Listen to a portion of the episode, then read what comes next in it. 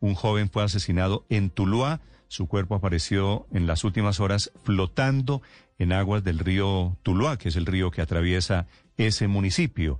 Una tragedia que se produce a muy pocas horas de la muerte del crimen de Santiago Ochoa, otro joven cuyo, cuya cabeza fue encontrada en una bolsa, el cuerpo decapitado, que son los signos de que hay un enfrentamiento durísimo entre bandas que no tienen ninguna consideración, bandas que operan de una manera brutal sobre los últimos hechos en Cali. Hugo Mario Palomar. Néstor, desde el pasado 10 de junio, la familia de Héctor David Ramírez había reportado su desaparición.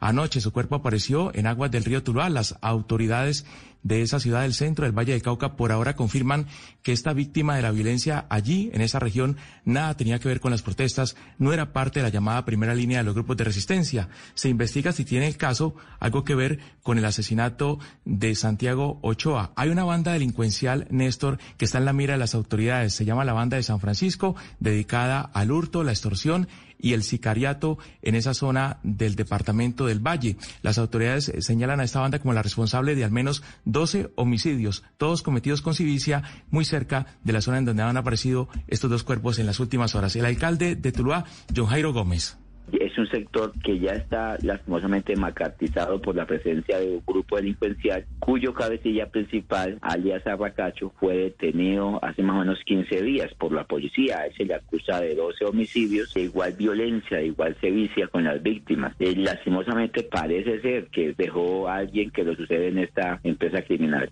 En el caso de Hernán eh, David Ramírez, la policía ha dicho que desconoce si tenía relación o vínculo con alguna actividad ilegal. Lo mismo ha dicho el comandante de la policía Departamento Valle, el coronel Jorge Urquijo, sobre las causas del asesinato de Santiago Ochoa. En las últimas horas reiteró que este joven no estaba vinculado a ninguna estructura delincuencial. Una persona joven de 19 años de edad trabajaba con sus familiares y como lo mencioné, pues eh, es una víctima más de las actividades criminales que se han presentado.